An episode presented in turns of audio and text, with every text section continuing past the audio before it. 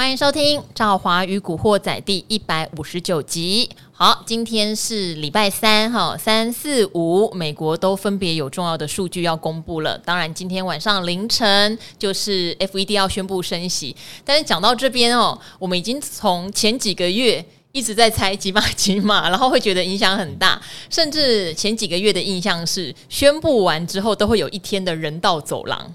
但是今天看起来状况比较不一不一样哈，因为今天看起来大家已经没有那么在意联准会升息的幅度喽哈。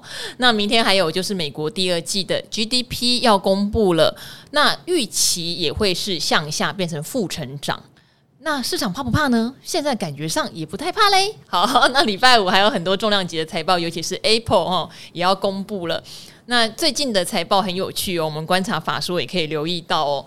只要公布坏消息，会不会反应？有哦，有反应哦。但是今天赵华要稍微小改口，之前会觉得这叫做利空还是照跌，但是会发现这个利空反应只跌一天就不跌了。诶，到底怎么判断？哦，今天来的是一位很多我达人秀的粉丝。的梦中情人，尤其公布他的身高有一百八十六公分的时候，我记得有一位人妻还特地到 Podcast 的留言说：“哇，钟哥有一八六。”好，今天来了，刚透露了哈，就是我们的齐全王子钟哥。是赵华好，各位听众朋友大家好。好，钟哥全名叫张林钟，张临忠，结果是双姓。对，那我们本来以前都会叫他林钟哥，他说不是啦，我姓张林啊。对，对，然后所以单名钟，对不对？是好，所以我们后来就知道要叫他钟哥。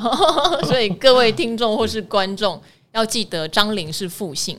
可是我比较少遇到有人姓张玲哎。我也是第一次遇到，就是 我从来没遇过跟我一样的人啊。嗯，对，因为我爸爸姓张，我妈妈姓林嘛。可是你确定这样是复姓，还是只是他们取名的？应该只是他们的方便性。对对，所以你还是姓张才对啊。可是我要拜两边的祖先，嗯，对，所以我都觉得我自己是复姓。好，对 好，总之我们叫他钟哥就对了，两个姓对钟哥来说都一样重要。好，这个重要性可能超过今天晚上联准会的升息。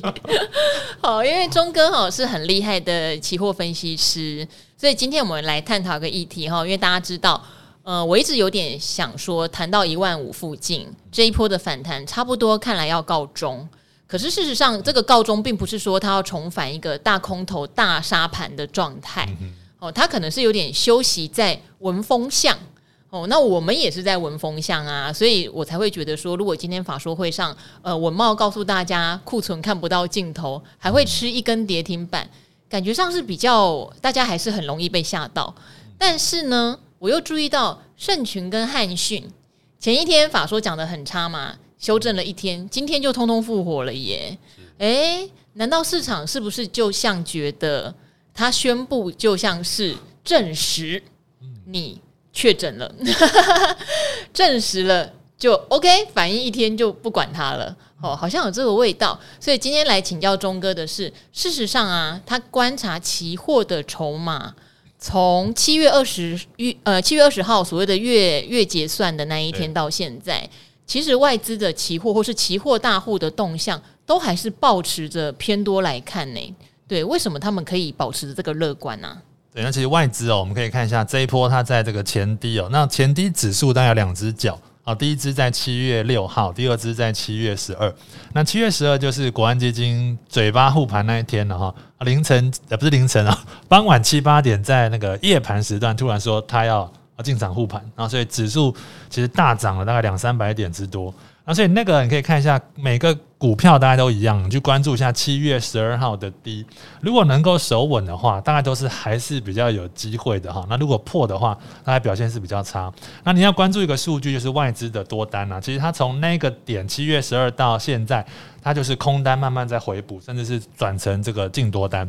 那七月二十二十号是月结算的，月结算之后。它的多单转到五千两百二十七口，所以你要特别留意这个数字，就是五二二七。后续如果没有比这个数据要更低的话，其实外资代表它在八月份还是看多的哦。所以呃，因为我们知道下一次的那个联准会升息在九月二十一号，好，所以七二七到九二一其实很久啊，有两个月的几乎算是一个空窗空窗期。对，那包括美国的很大的这个很多重要企业的这个财报。啊，季报也不会出现嘛，哈，顶多就是月报，所以可能会有比较让多方可以安稳上攻的这个时间段。嗯，那如果万一有什么太大的利多消息，例如说假设俄乌战争不打了，嗯，因为很多结束了这样，很多人没有在提了嘛，哈，那到底有没有在打？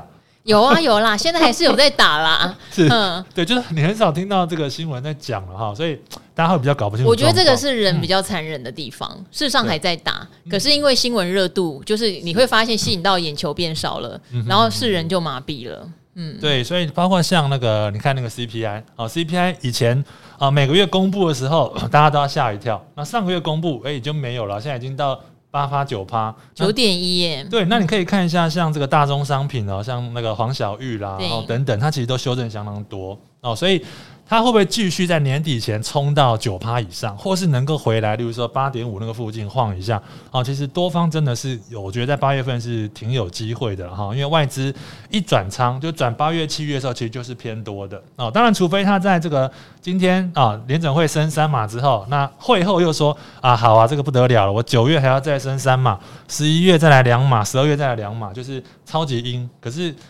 哦，我以为现在的态度应该不会这样子。嗯，感受不到会那么阴，而且他也很难预测九月的状况吧？对，因为美国的经济数据毕竟像 GDP 呃 GDP 是正在下降的啊，所以他也不会让这么样的这个大动作。所以我觉得升息不是大家不是第一次听到，所以凌晨的表现美股很重要了哈。如果美股没有太大的反应的话，那我觉得呃这件事情在年底之前大家都不需要太担心。好，但是。呃，我们也会觉得说，并不是说在万五这边就万里无云啦，对，多多少少还是会有一些财报上面的未报单出来哈。只是刚刚我也提到了，今天的呃，等于说最近的法说，即使他讲得很差，好，昨天下午刚好俊敏哥哈，就是跟你 在友台 上同台的一位我的好朋友，他也特别提到说，哇，这个稳懋真的是讲得很很很夸张，就是库存从第一季就开始想办法去化。去化到现在，哦，没有去化多少，看不到尽头，哇！讲成这样，文茂也只是跌停，然后还打开耶。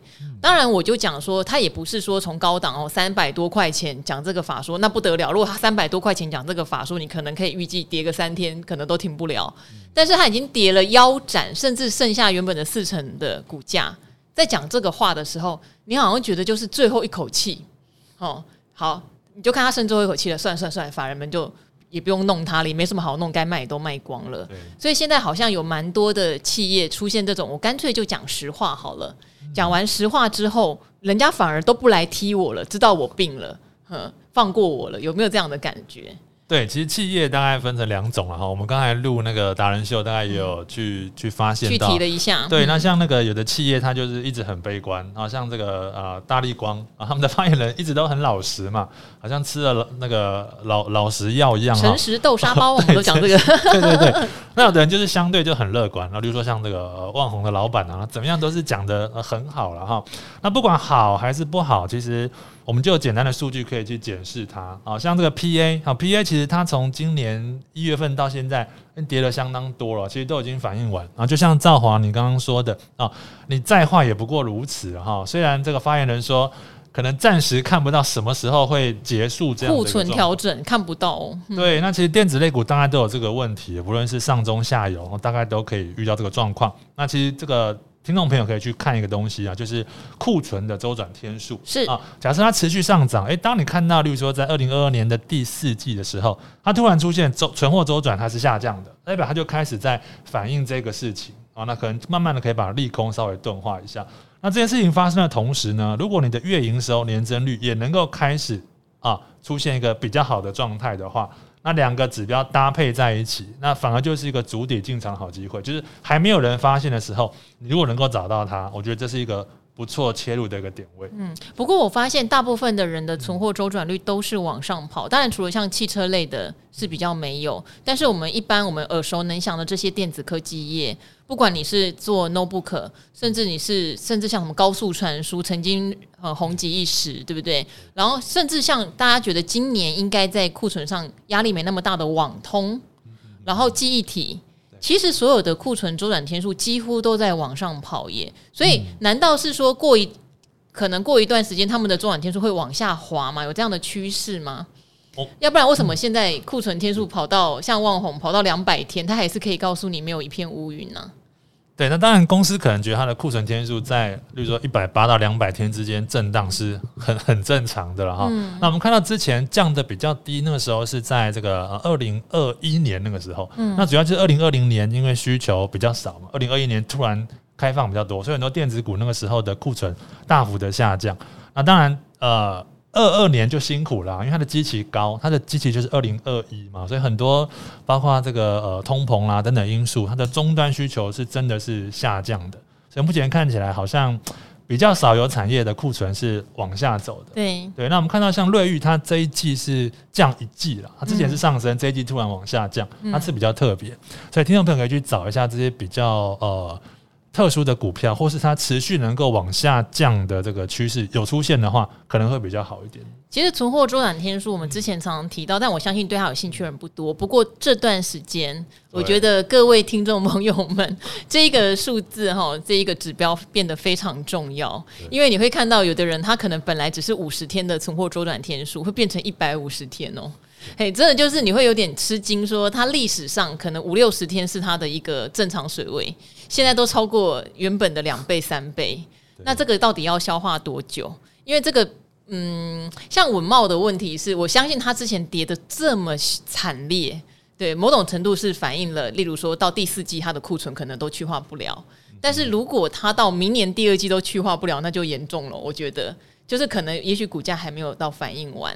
那我觉得另外一个是，不见得是看库存，还有看它单月的 EPS，你就知道更严重的是，它有这么多的库存，它卖不掉。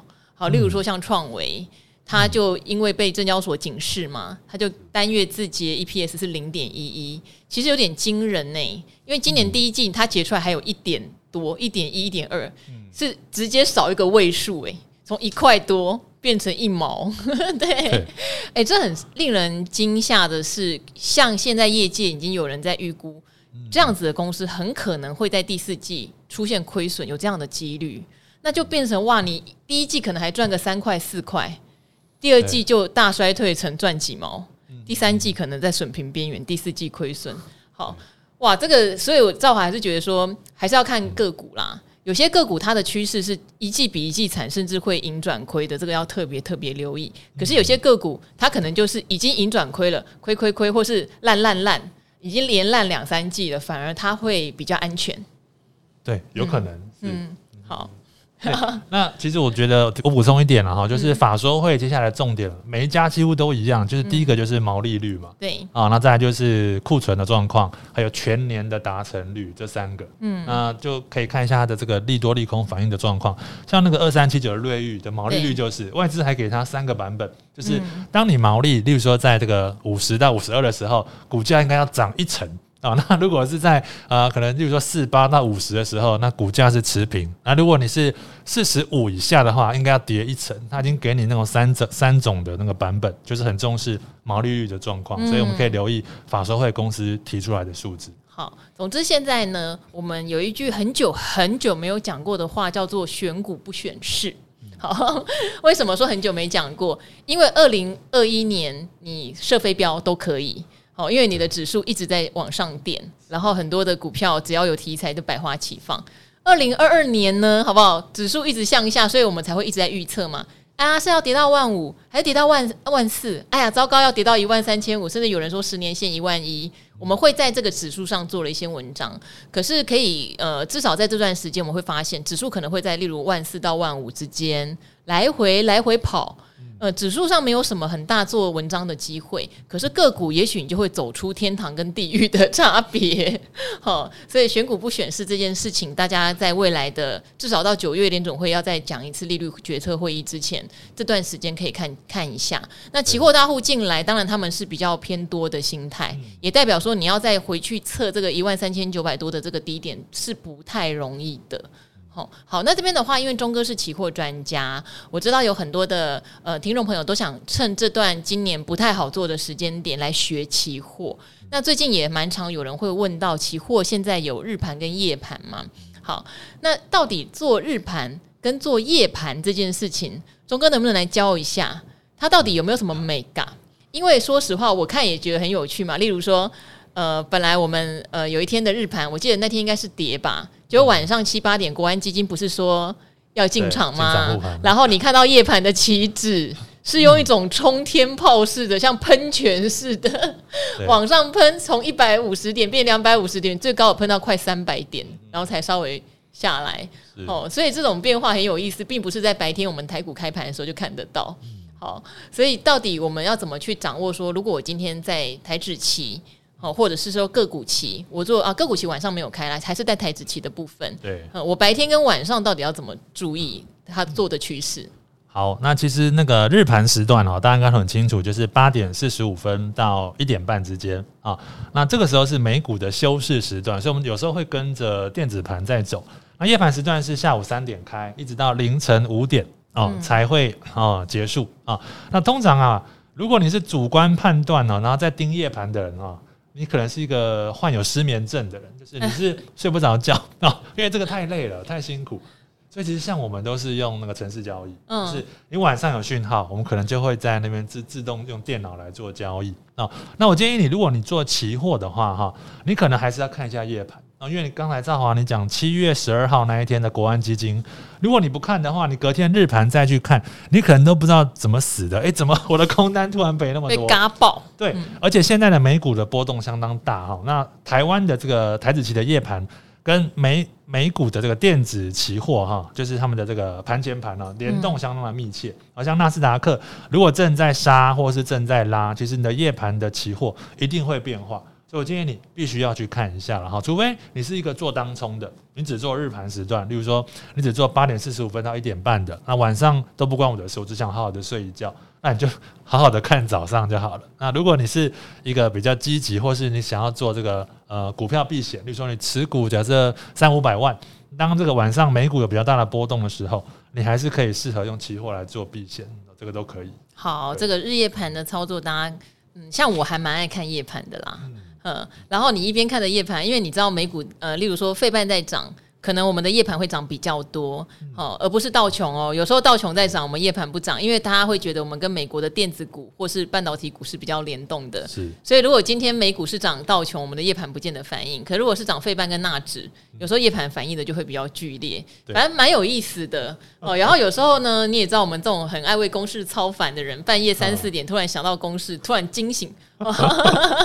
然后就赶快把手机打开干嘛？看一下美股跟夜盘，尤其是有一段时间很有意思啊，就是美股不是拉尾盘就杀尾盘，你就看到哎，明明我的夜盘是涨一百多点，怎么到尾盘变成下杀一百多点？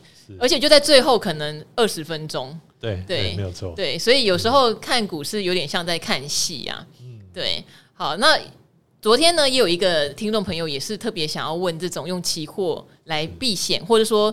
呃，昨天其实俊明也讲的很清楚啊，他其实就是用台子棋跟电子棋中间波幅的差距来赚那个价差，例如多台指空电子，或是多电子空台指。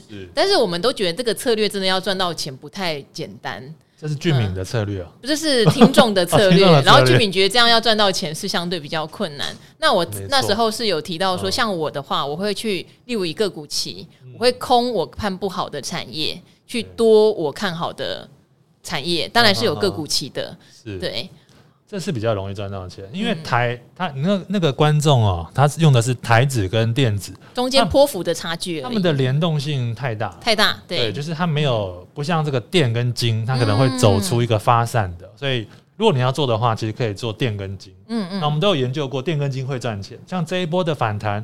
电子比金融就要强势，所以你会看到从七月十二到现在，指数就是走多的，主要是电子期在带动。那台跟电的话，真的是正相关太多，所以你要去赚它的价差也比较难，真的是难。对，好，所以钟哥也是认同说，如果我们今天要赚所谓的一个对冲下的价差，嗯，那可能我们要找的是不容易同向那么多的，甚至是反向的，对，对，或是。嗯半导体跟航运期，这个也可能适合。哎呀，你讲到这个吼，因为这个是期交所的新产品。那时候我们达人秀有帮期交所推广吼，航运期跟半导体期挂牌的日期是六月二十七号，到现在刚好满月了。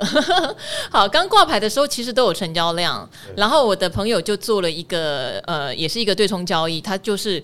买多航运期，放空半导体期，嗯、是对，刚开始颇有成效，哦，颇有成效，但是后来就发现，怎么航运期的成交量小掉，小到它快出不掉，因为它也算是有点资产的人，哦、对，所以为什么现在的成交量变得那么不热络啊？我想主要是那个像二六零三的长龙，它没有持续像这个之前那样的大涨啊，如果它能够像之前涨得这么多的话，我想很多人会去玩它的。衍生性商品，好像就像之前像长龙的股期，我想大家都听过航海王这个人啊，就是有一个人，他靠着长隆真的赚了好几十亿啊，就年轻股神啊，但是这种都不知道现在怎么样了，对啊。我是认识一个人，他是真的有赚到，应该有几十亿哈。那他在这个群组里面也有 po 他的这个对账单。通常说朋友的都是你自己嘛，对不对？哦，不是我自己的哈，如果有赚了好几十亿，他就不会在我旁边讲话了。我大概就隐姓埋名这样子哈，他就是靠了长隆期的股票期货，嗯，哦，所以现在那个航运期之所以没有量，主要还是跟航运现在走的比较温吞还是有关系了。嗯，对。好，那怎么办呢？要请证交所造势一下啦。对，期交所。对哦，期交所，对不起，证交所点错名了，期交所哈，点名一下。要不然我本来觉得他那个策略是还不错。因为以航运跟电子来说，有可能当然也会有同涨的时候。可是像现在的话，指数要大涨不易嘛。嗯。因为每个产业都有它一些痛脚还在。对。哦，但是也有一些产业触底反弹，所以变成是他们可能会轮动。轮动的时候做一个对冲的交易，感觉上是比较容易赚得到钱的。是没有错。好，那最后想请钟哥给我们一些在期货上面哈，尤其是如果小白也能够稍微学习的。一个策略布局好不好？因为刚刚讲说，看起来期货的大户还是以偏多看待。那我自己的呃期货朋友的做法是这样啦，他是在呃国安基金宣布进场的时候，事实上他就开始做短多，他期货台指期就是先买多单，哦，可能就是例如说他先买个五口六口往上走嘛，那走走走，可是到了一万四千八，等于在月线附近震荡，万五关前，他会先把一部分的多单就先出掉，改建了两三口的空单。越涨越空，就等于是一万五以上，他会采取多单就减到可能到零，然后呢多单就会增加到可能五六十口这样子，对，五六或十哈，不是五六十口有点太多了，对，我不晓得像他像目前这样的策略，他还蛮安心在做的，对，也是陆续获利入袋这样。那你觉得如果是一般的初学者，或是想要试试看的人，有没有办法在这段期间也做一个相对好的策略？哈，至少不会赔大钱，但是也许可以赚点还不错的零用金。好，那其实啊、呃，你的朋友这样的做法，大概就是在区间盘整的时候，大概可以抓到那个小波段。嗯，但如果行情一大，他可能就会。就亏损了，为什么？有可能被嘎出去。对，因为你一万四涨到一万五，有可能涨到一万六，或是回到一万八。这在以前的年份有时候会看到一万八。我觉得今年真的，目前真的是不太容易哈。嗯、所以如果你是没有做过期货的，其实你用一条五天均线可以试试看，而且你要看那个均线的方向啊。如果呃指数站上均线，而且均线它是正在往上扬的。